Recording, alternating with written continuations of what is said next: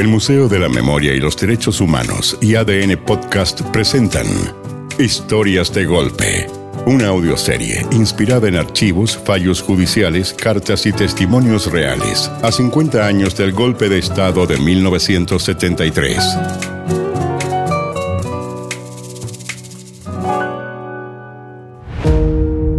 El capítulo de hoy.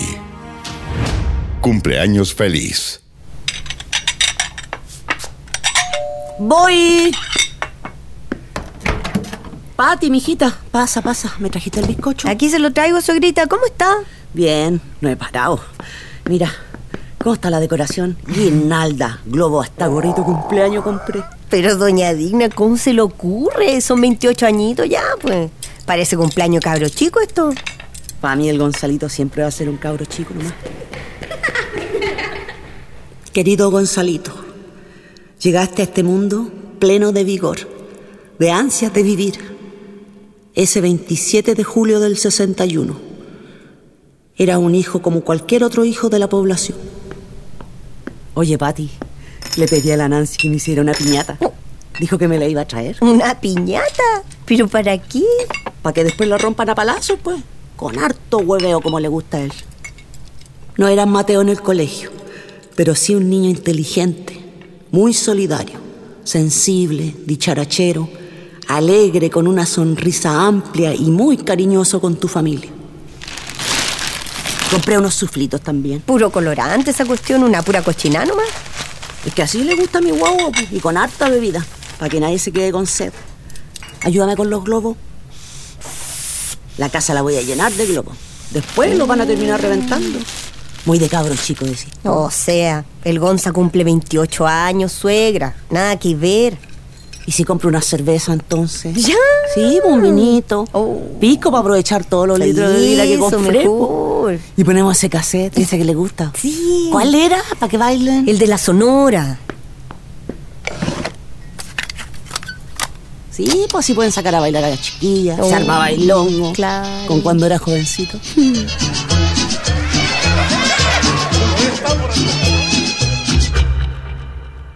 Luego se inició tu juventud, cuando la necesidad, la cesantía, la falta de educación que no terminaste porque a temprana edad tuviste que trabajar y la falta de medios económicos en la familia agudizó tu sensibilidad.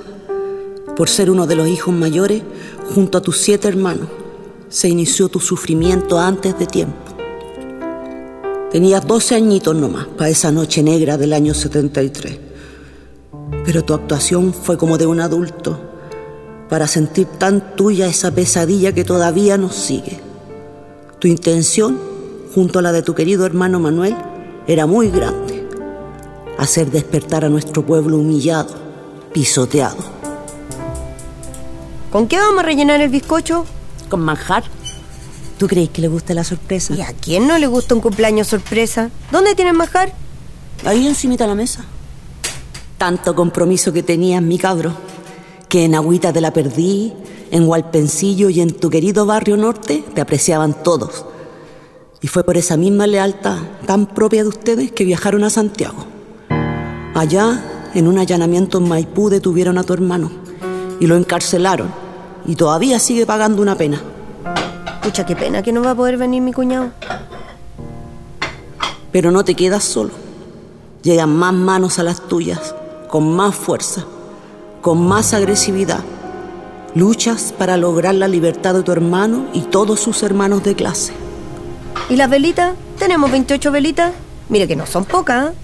Por acá las dejé. Oh, ¿A dónde estaban? Pero mi querido hijo, para la dictadura, tu acción valiente era un delito de subversión. Y por eso, un día 9 de septiembre de 1987 te hacen desaparecer, dejándome a mí esta triste tarea, pero no cansadora, de luchar día a día por tus ideales y por ti, pues quiero encontrarte. Te busco, te llamo y pregunto todos los días por ti. Acá están. ¿Las ponemos la torta al tiro? Ya, yo le ayudo. Ya casi hace dos años que lucho con todo mi corazón, con toda mi fuerza por encontrarte. hoy estaría contigo celebrando tus 28 años. Si manos siniestras no te hubieran hecho desaparecer junto a tus otros cuatro compañeros. Todavía te llamo hasta perder la voz, pero tengo la fe en que en algún día no lejano vas a darme una respuesta. ¿Tiene fósforo? Ahí encimita, mijita. Con cuidadito que no se te apaguen. Ya. Por eso, hijo mío, a pesar de que quizá esta carta no llegue a tus manos, a esas manos tuyas que muchas veces me abrazaron, mientras a la vez decías bajito, no llores, mamá. No llores, mamá. Feliz cumpleaños, Gonzalito.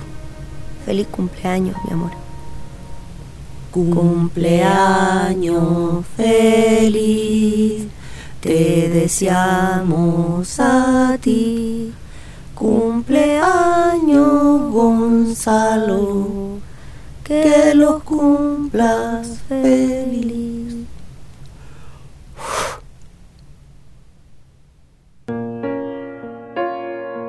En septiembre de 1987 son detenidos cinco jóvenes militantes del Partido Comunista. Entre ellos, Gonzalo Iván Fuensalida Navarrete.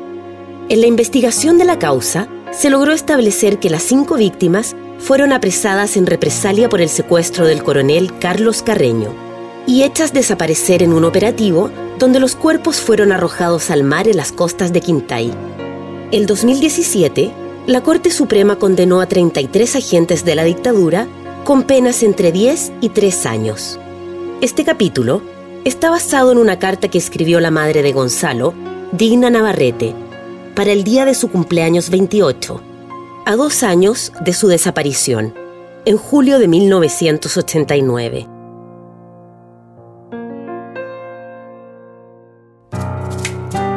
Este capítulo fue escrito por José Fonseca, dirigido por Francisca Bernardi y Braulio Martínez, con las actuaciones de Catalina Saavedra, Mariana Muñoz. Edición de sonido Carlos Paul González. Música original Camilo Salinas y Pablo Ilavaca. Producción Oscar Bustamante. Editor de contenidos Juan Francisco Rojas. Producción ejecutiva María Fernanda García e Isabel Tolosa.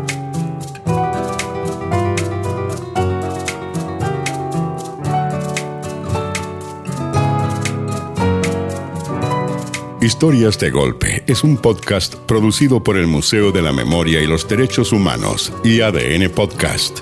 Disponible en adn.cl, Podium Podcast y plataformas digitales como Spotify.